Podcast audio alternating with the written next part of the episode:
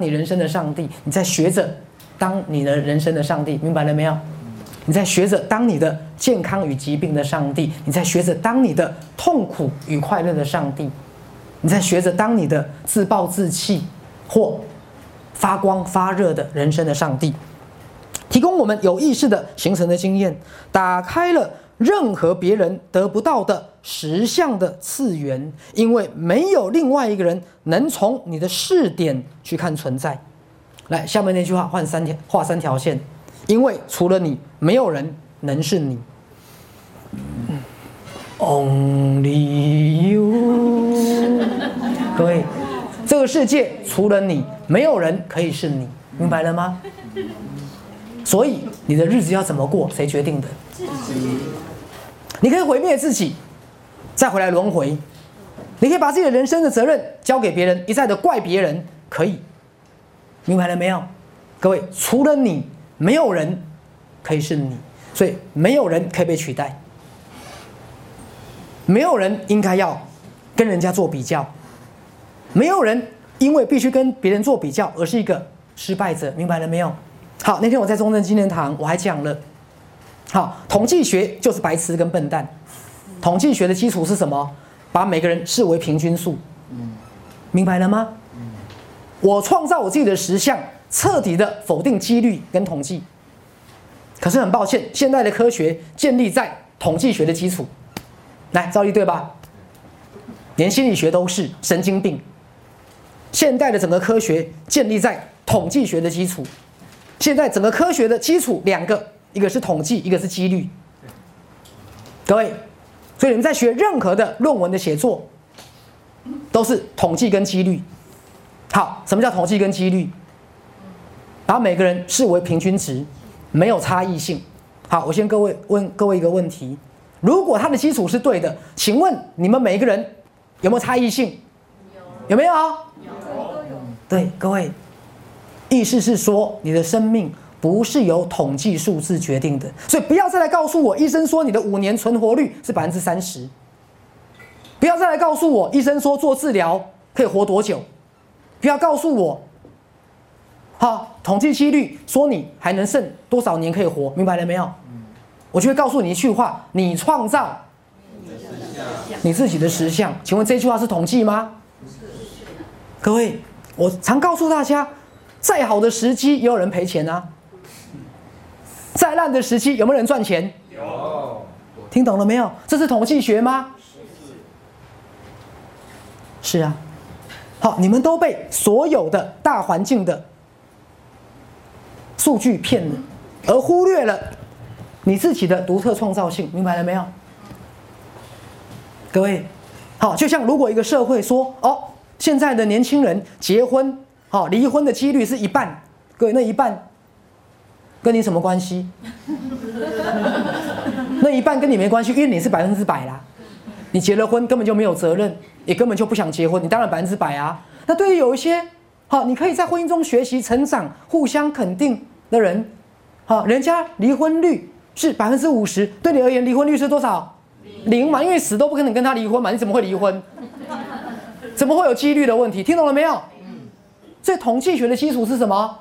把所有人视为平均数，你们所有的差异都被抹掉了，这叫做科学的基础。科学吗？不科学，真他妈的不科学，明白了没有？所以科学的本质真他妈的不科学，这样懂了没有？傻瓜。傻瓜，各位了解吗？所以为什么赛斯一定要先讲个人实相的本质，再讲个人与群体事件的本质？因为人不是被群体决定的，人是被谁决定的？你唯有你能决定自己的实相，你才受到群体实相的一个影响。各位了解我的意思？所以你们记得，终其一生，你们不要被统计数字骗。科学的基础是。最不科学的，来再往下。好，所以刚刚讲，除了你，没有人能是你，你是全宇宙最独一无二的。嗯，我一直在讲，别人的经验不代表你的经验。有一种人，我常常都想直接想宰了他。啊，徐氏啊，别人都不是这样子吗？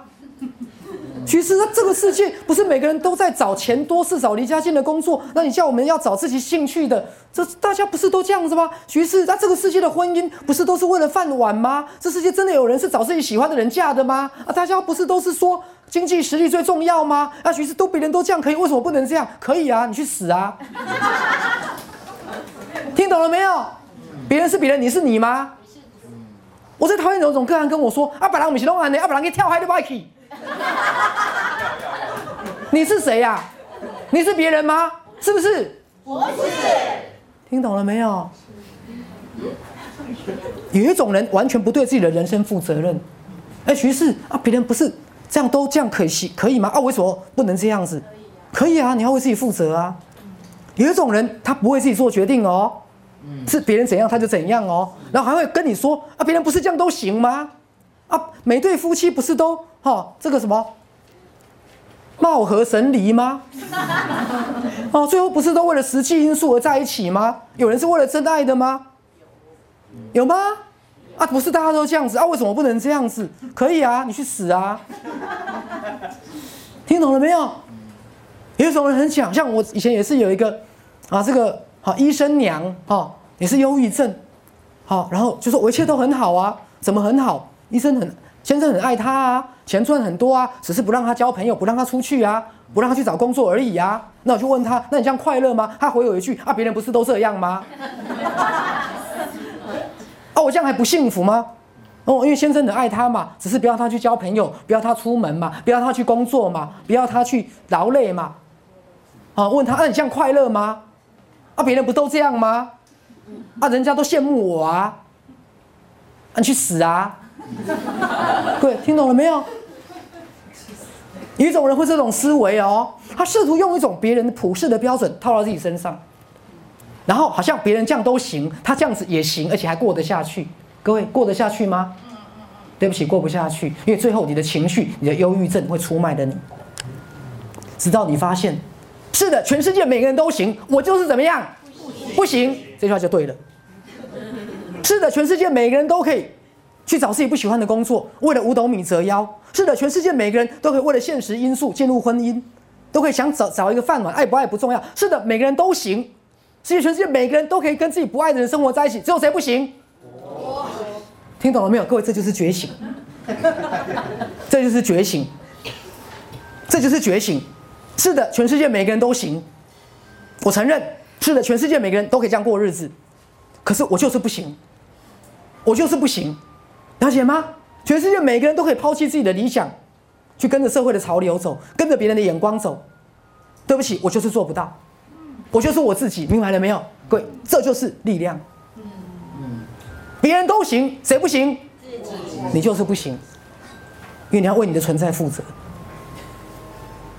可是有些人刚好颠倒过来，他告诉自己，别人都行啊，我为什么不行？